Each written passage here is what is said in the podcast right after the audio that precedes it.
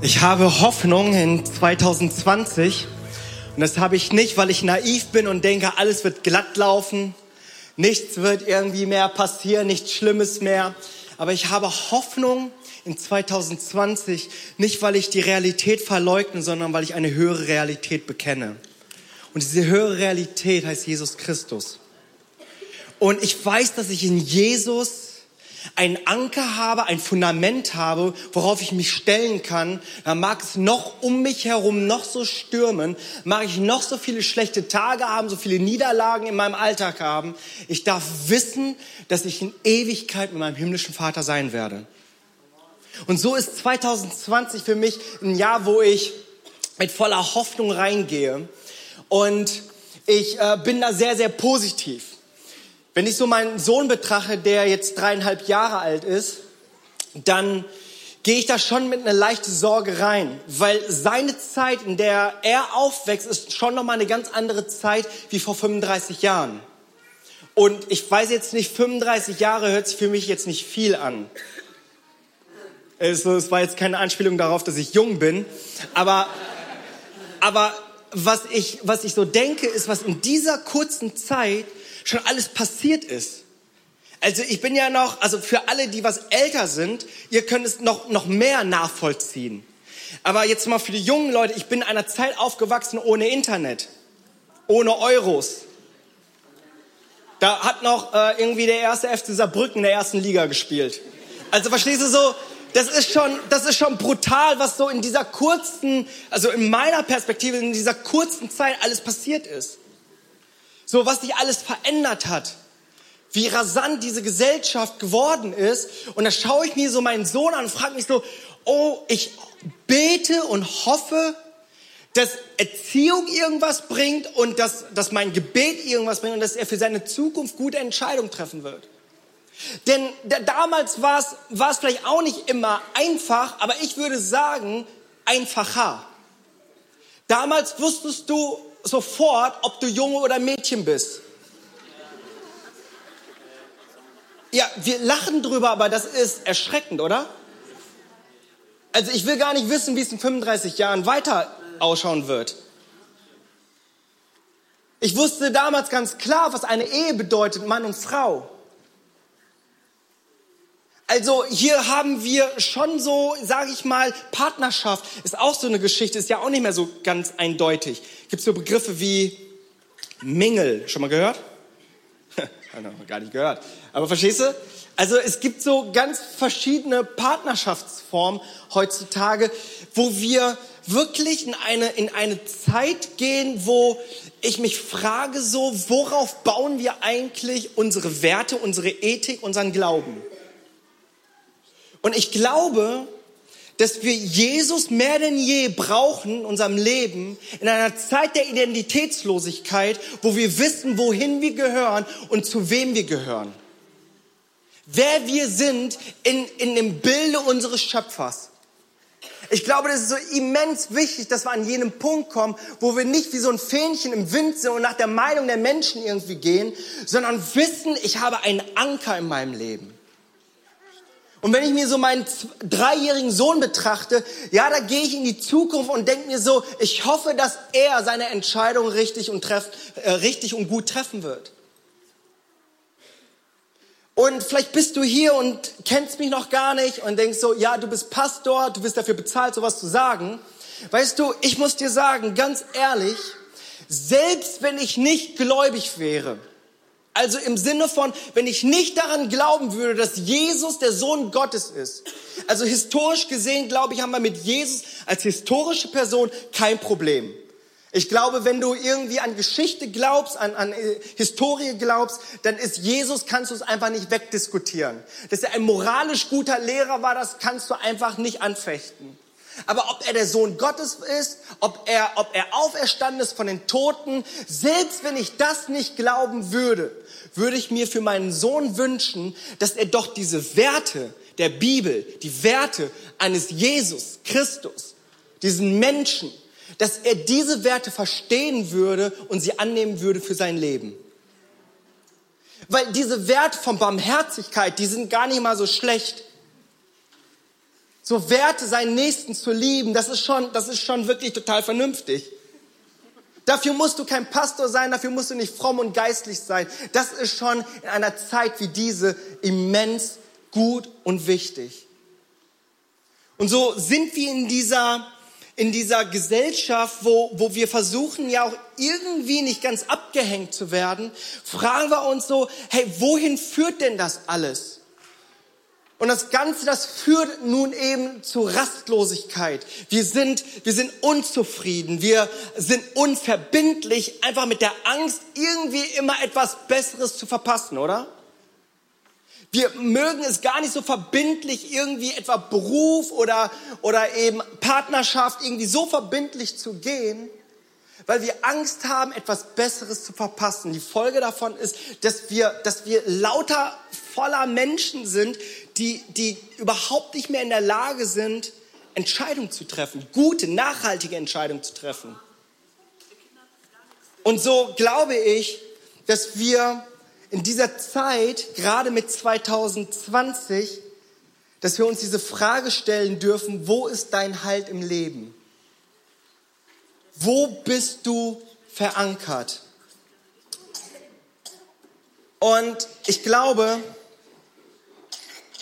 wir dürfen so raus aus diesem Irrtum kommen. Wenn wir so an der Sonne sitzen, dann ist das Leben alles cool. Dann haben wir einmal alles richtig gemacht. Aber gerade in diesen Zeiten, wo, wo die Stürme kommen, wo es mal nicht so richtig läuft und ich glaube, jeder von uns kann es bezeugen, dass 2019 nicht 100% nach Plan lief, oder? Es gab Höhen und Tiefen, es gab, es gab immer wieder so Sachen, wo wir uns mal neu entscheiden mussten. Aber ich glaube, wir müssen raus aus diesem Irrtum kommen dass Gesundheit nicht dein Anker ist im Leben. Ein unbefristeter Arbeitsvertrag ist nicht dein Anker. Selbst dein Ehepartner ist nicht dein Anker. Ein Freundeskreis ist nicht dein Anker. Deine ganzen Excel-Tabellen, die du irgendwie über Jahre irgendwie erstellt hast, ist nicht dein Anker. Das mag jetzt für den einen oder anderen richtig wehtun, aber lass es mir sagen, wir müssen raus aus diesem Irrtum kommen. Das ist nicht dein Anker. Noch nicht einmal der Götze Gott an Geld, wo wir denken, dass das Bankkonto unser Anker sei. Selbst das nicht. Und ich weiß nicht, wie dein 2019 war. Ich weiß nicht, wie dein 2020 werden wird. Ich weiß nicht, wie meins werden wird. Aber eines weiß ich, dass du in allen Lebensumständen oder auch Todesumständen, dass du darin eine stabile Komponente hast, und zwar Jesus. Auf diese Person werde ich gleich auch noch mal zu sprechen kommen. In Hebräer Kapitel 6, da befinden wir uns mittendrin, die sich in einem Sturm befanden. Ich werde gleich was über den Hebräerbrief erzählen. Aber in Hebräer 6, da möchte ich ganz kurz noch mal diese Verse lesen. Diese Hoffnung halten wir fest als einen sicheren und festen Anker der Seele, der auch hineinreicht ins Innere hinter den Vorhang, wohin Jesus als Vorläufer für uns eingegangen ist, der hohe Priester in Ewigkeit geworden ist, nach der Weise Melchisedeks. Weißt du, der Schreiber des Hebräerbriefes also es ist nicht ganz äh, eindeutig, äh, welcher Apostel es war. Viele vermuten Paulus und so. Aber wer auch immer diesen Brief geschrieben hat, des Hebräerbriefes, der hat in eine Zeit hineingeschrieben an Christen, die sich bekehrt haben, die ihren Glauben gefunden haben. Und zwar nicht irgendwie Heidenchristen, das waren überwiegend Judenchristen. Bedeutete, diese Juden die hatten ihren eigenen Glauben des Alten Testaments, der Tora und alle Schriften, die sie dann noch dazu hatten. Das war ihre Religion, man könnte auch sagen ihre Tradition. Und daran hatten sie sich festgehalten. Und in ihren Schriften stand, dass mal ein, einer kommen wird, ein Messias kommen wird, ihr Volk erlösen und erretten würde. Und sie haben das so exklusiv für sich genommen. Mit dem Problem, dass, dass, dieses, dass dieses Geschenk der Erlösung inklusiv für alle waren. Aber jene Menschen, die dort ihren Glauben gefunden haben, die erleben nun Verfolgung. Und die haben so starke Verfolgung, dass einige Gläubige den, den Rücken den Christen gekehrt haben und zurück zu ihrer alten Religion im Judentum gegangen sind. Und wir müssten hier auch nochmal diesen Zusammenhang ein bisschen verstehen, gerade, gerade so mit, mit, mit Apostelgeschichte. Das, es ist ein paar, paar Seiten davor. Da finden wir so eine Erweckung. Das war, wo der Heilige Geist fällt und tausende Menschen kommen zum Glauben. Nur mit dem Problem, dass es eben nicht nur alles echte Nachfolger waren, echte Kinder Gottes waren, sondern dass viele dabei waren, die fanden das einfach nur hip. Die fanden das irgendwie nur cool, irgendwie mit dabei zu sein. Das war der neueste Schrei und dem haben sie sich irgendwie angeschlossen.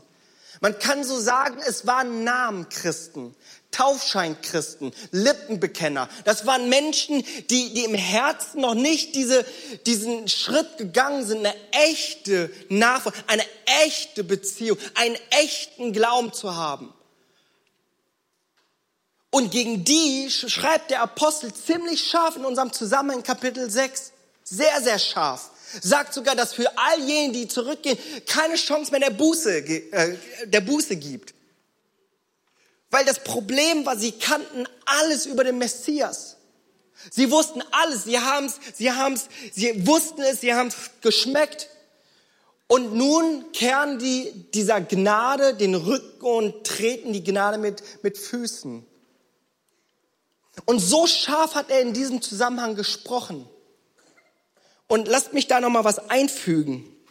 Ich glaube, dass eben jene Verse aus dem Hebräerbrief sehr stark in unserer heutigen Zeit missbraucht werden.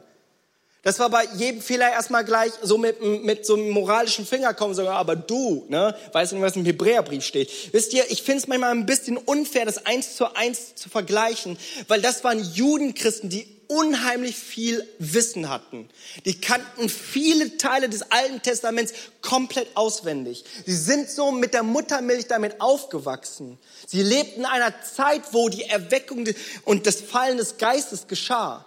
Und das auf heute zu übertragen, eins zu eins mit jemand, der irgendwie Fehler macht mit dem moralischen Finger, aber du darfst dann nicht mehr zurückkommen, das ist schon wirklich sehr, sehr streng.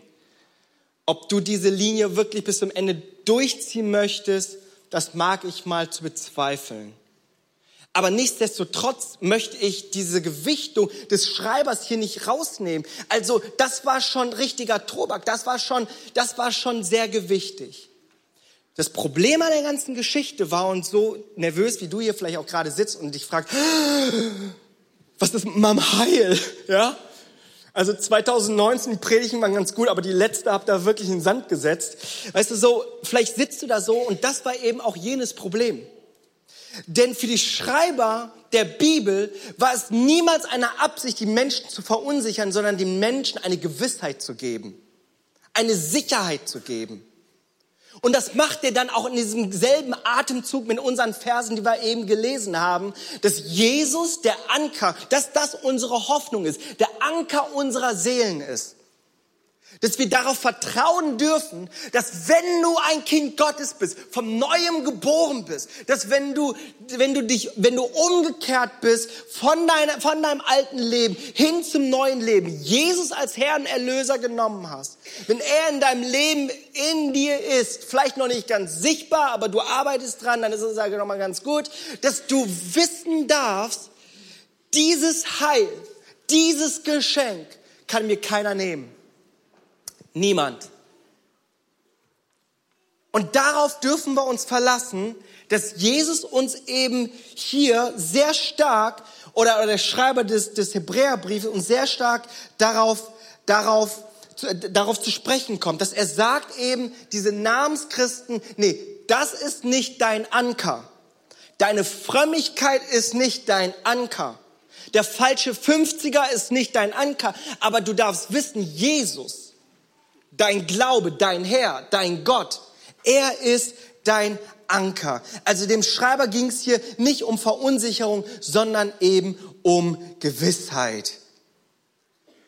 Ein Kind Gottes zu sein, dieses Heil in Christus zu haben, ewiges Leben in Christus zu haben, das ist unumkehrbar. Das ist der ganze Hebräerbrief. In dem ganzen Hebräerbrief geht es so eben darum, dass es heißt, es gibt nichts Besseres als Jesus. Das, was vielleicht früher mal temporär war, das vielleicht in der Gesetzlichkeit mal so in guten und schlechten Tagen irgendwie dann auch äh, ausgemessen wurde. Weißt du, so diese Tage sind vorbei. Mit Jesus haben wir was Besseres. Ich weiß nicht, wie viel aus meinem Theologiestudium noch irgendwie hängen geblieben ist, aber dieser eine Satz ist mir hängen geblieben und zwar das Schlüsselwort vom Hebräerbrief lautet besser. Jesus ist der bessere Deal. Jesus ist das Beste. In den ersten zwei Kapiteln lesen wir über Engel und über die Torah. Und da heißt es aber, dass Jesus der bessere Engel ist, das bessere Wort ist. In den Kapiteln danach geht es um Mose, um das verheißene Land. Und da heißt es, dass Jesus der bessere Mittler ist. Nicht Mose, Jesus ist der bessere Mittler. Es ist nicht ein Land, das von Milch und Honig fließt. Es ist ein besseres Land. Es ist ein Land, wo, wo die Straßen aus Gold sind, wie auch immer das ausschauen soll. Es heißt dann weiter im Hebräerbrief 5, 6, 7, das ist genau da, wo wir uns gerade befinden. Da heißt es, dass die Priester des Alten Testaments, aber Jesus ist der bessere Priester. Denn die Priester, die mussten auch für ihre Schuld Sühnung finden. Auch sie mussten immer wieder für ihre Schuld einstehen und, und opfern. Aber hier haben wir das, den besseren Vermittler, hier haben wir den besseren Priester, der nämlich ohne Schuld war, ohne Sünde war. Er ist der bessere Priester. Wir haben, wir haben weiter, Kapitel 8 bis 10 heißt es dann, Jesus der bessere, das bessere Opfer. Das ist nämlich auch im Hebräerbrief, wo es heißt, dass es ein Opfer ist, das ein für alle Mal geschehen ist. Der Grund, warum wir hier kein Opferaltar haben und jeden Sonntag hier eine Schlachtung durchnehmen, ist nicht, weil wir irgendwie hier gerade so so irgendwie mit äh, Umweltfreundlichkeit und äh, so Greta-mäßig, keine Ahnung, auf vegetarisch und so unterwegs sind. Nein, nein, nein, das hat damit zu tun, weil Jesus das ein für alle Mal vollbracht hat. Ist besser, oder? Aha.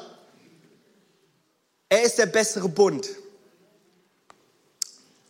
Das ist in Kapitel 10 und 11. Er ist der bessere Bund. Er ist dieser Bund, der für uns einsteht der sein Blut gegeben hat für uns, das ein für alle Mal gilt.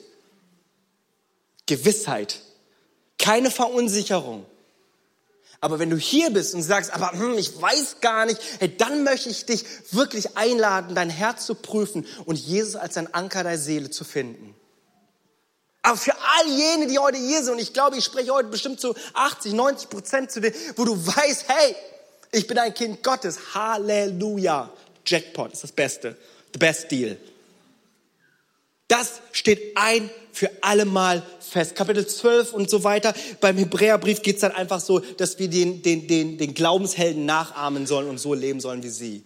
Aber der ganze Hebräerbrief ist einfach voll davon, dir einfach auch nochmal zu sagen, dass das wirklich etwas Besseres ist als das, was Menschen, wie, wie Menschen funktionieren, was Menschen dir geben können heißt es nämlich in, in unserem Kapitel 6, dass Gottes Ratschluss über die Kinder Gottes unwandelbar ist.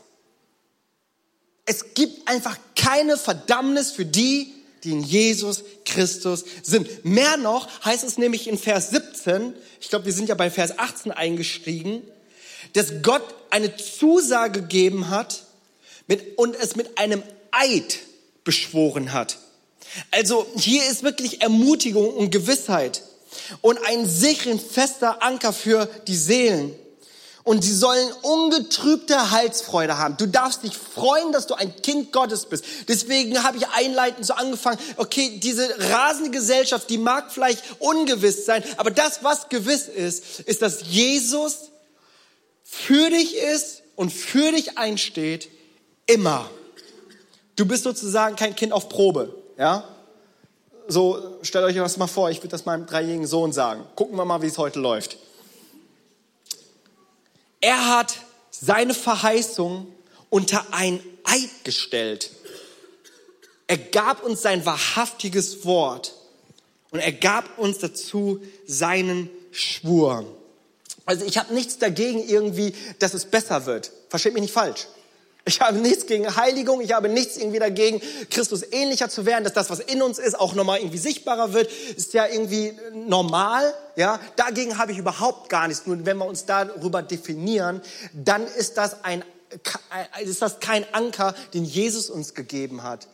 Dann ist das, dann ist das vielleicht eine, eine, eine Bremse, die du, eine Scheibenbremse, die du irgendwie auf Wasser äh, gebrauchen möchtest.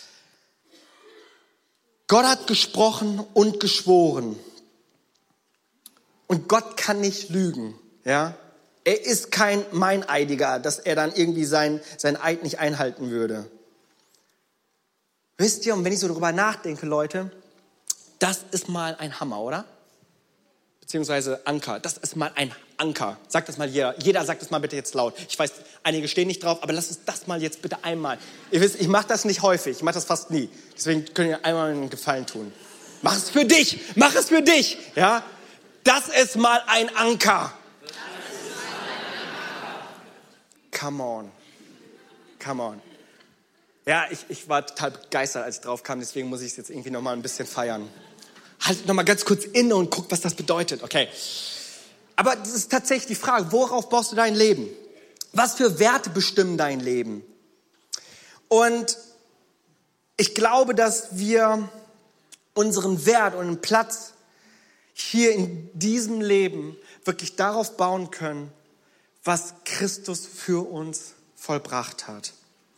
Er ist der Einzige, der dein Anker sein kann. Er ist dein himmlischer, liebender Vater. Und er hat das Beste des Himmels, hat er gegen das Schlechteste der Menschheit getauscht. Und anstatt deinen Wert an den Dingen dieser Welt zu verankern, sei stattdessen auf dem Fundament seiner unveränderlichen Liebe, unveränderlichen Liebe verankert. Er ist der Anker deiner Seelen. Das ist mit dieser Hoffnung, in die wir reingehen dürfen für 2020, 2020. Er hat für dich bezahlt. Sein Ratschluss der Vergebung steht und sein Eid packt er noch quasi so oben drauf.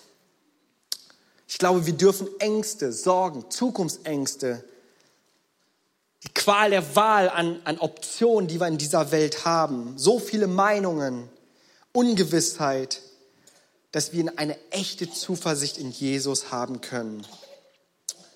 Wisst ihr, und ich habe so darüber nachgedacht, was macht das eigentlich mit meinem Leben, wenn ich weiß, dass Jesus der Anker für mein Leben ist?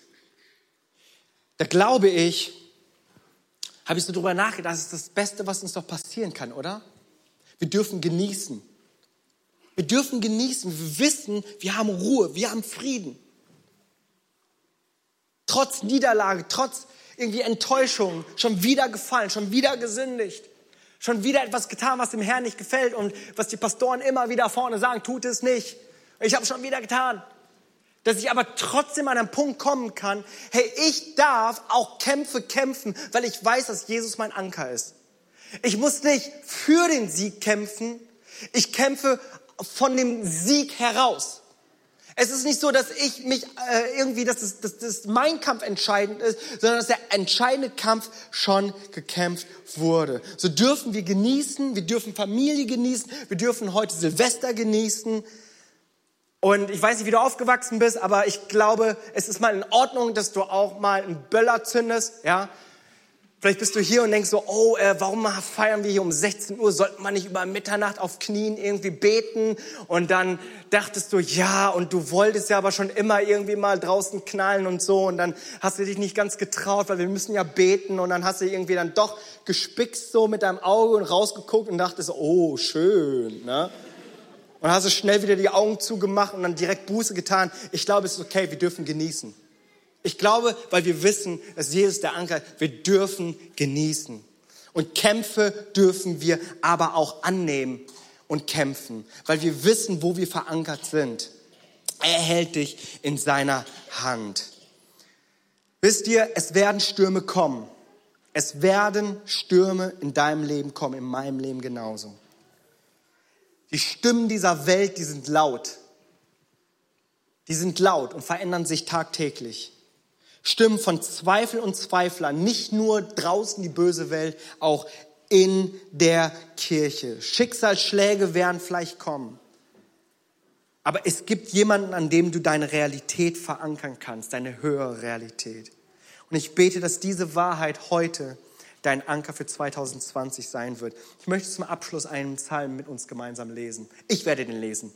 Das letzte Mal, als wir das irgendwie zusammen gemacht haben, kam ich total durcheinander. Im Psalm 93, Verse 3 und 4. Herr, die mächtigen Meere toben, die mächtigen Ozeane donnern und brausen, die mächtigen Wogen schlagen ans Ufer, doch mächtiger noch als das Wüten des Meeres, mächtiger als die Wellen am Ufer, ist der Herr in der Höhe. Lass uns gemeinsam aufstehen.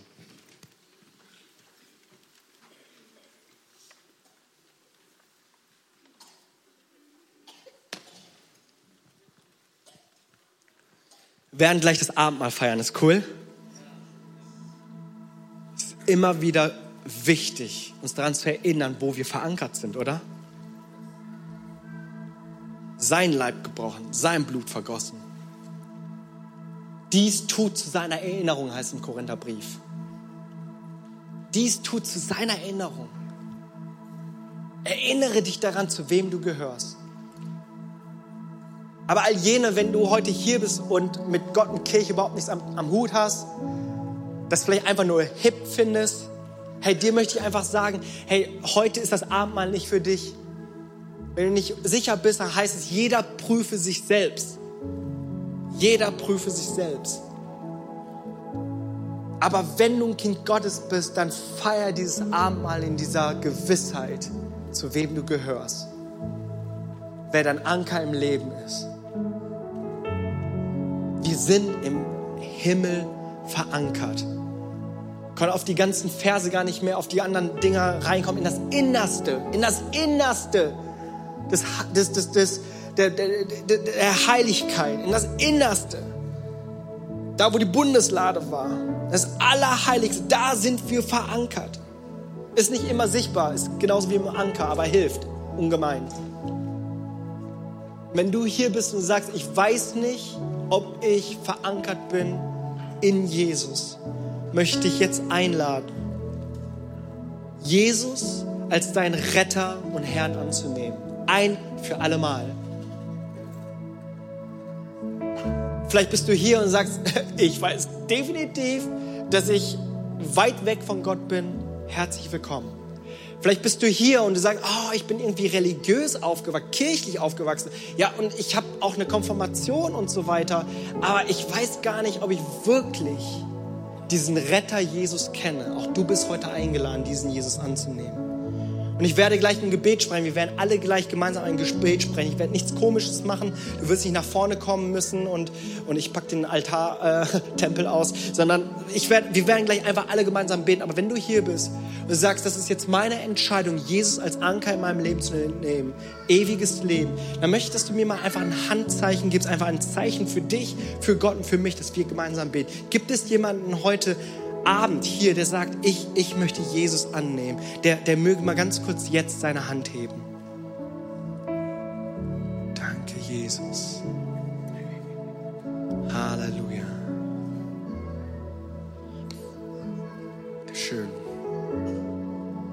Okay, komm, lass uns gemeinsam dieses Gebet sprechen. Jetzt gemeinsam. Vater im Himmel, danke, dass du mich liebst. Danke, dass du dich für mich entschieden hast. Herr Jesus Christus, du bist für mich gestorben und auferstanden. Vergib mir meine Schuld. Ich wähle dich jetzt als mein Retter und Herrn. Dir will ich folgen. Amen. Amen. Amen. Wenn wir das Abendmahl feiern,